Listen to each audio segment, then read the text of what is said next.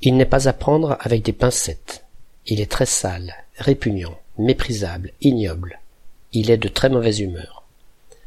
Lorsque le mot pincette est apparu il y a quelques siècles, il a désigné deux choses de taille très différentes.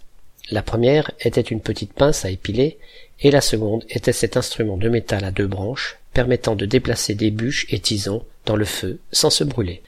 Celle utilisée dans la cheminée permettait donc, au sens large, de ne pas saisir directement quelque chose qu'il n'est vraiment pas souhaitable de toucher, comme ce serait le cas de quelqu'un qui serait répugnant, pour cause d'hygiène déplorable, et qu'on ne prendrait, s'il le fallait vraiment, mais d'un air férocement dégoûté, qu'avec des pincettes.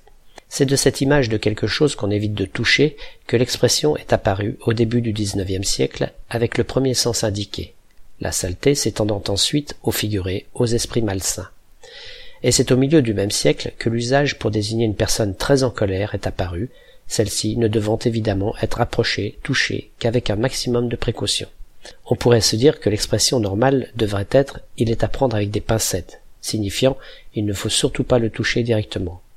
Mais la négation renforce le côté repoussant de la personne en voulant dire qu'il n'est pas souhaitable de la prendre, même avec des pincettes.